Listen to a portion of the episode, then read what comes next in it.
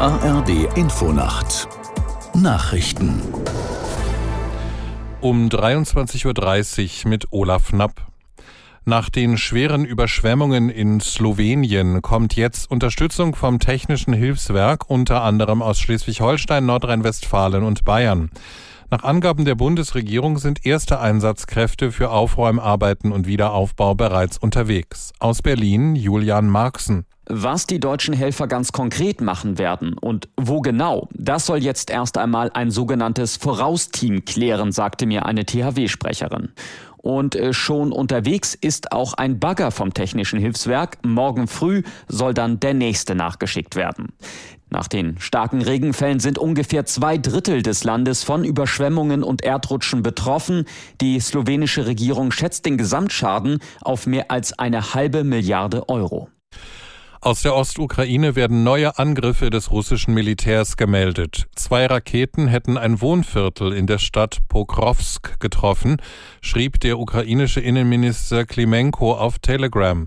Mindestens fünf Menschen seien dabei getötet und 31 weitere verletzt worden. Angriffe soll es auch auf das Gebiet um Kharkiv gegeben haben.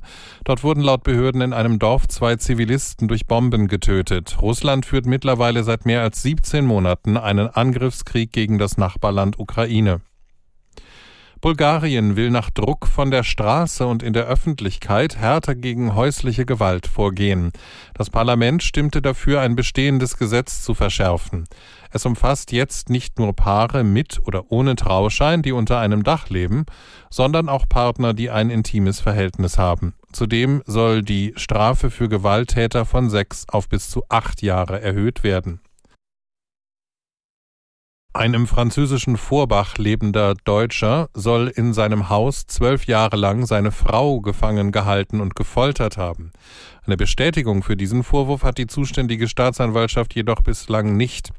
Aus Saarbrücken Sabine Wachs. Das zunächst vermutete Schreckensszenario scheint sich so nicht zu bestätigen, erklärt der zuständige Staatsanwalt von Sagemünd, Olivier Glady. Die Ermittlungen liefen erst an, teilte er mit. Seit Montagmorgen sitze der 55-jährige deutsche Ehemann in Polizeigewahrsam. Die Vorwürfe der Freiheitsberaubung und der Misshandlung, die seine ebenfalls deutsche Frau gegen ihn erhoben hat, streitet er ab. Der Mann erklärte bisher lediglich, dass seine Frau schwer krebskrank sei, aus diesem Grund das Haus nicht verlassen habe. Diese Angaben überprüfen die Ermittler. Das Wetter in Deutschland. In der Nacht ist es wechselhaft. Es gibt oft Schauer. Im Norden ist es windig. Tiefstwerte 15 bis 5 Grad. Am Tage im Norden und in der Mitte Schauer, nach Süden hin oft trocken und teils länger heiter bei 16 bis 24 Grad.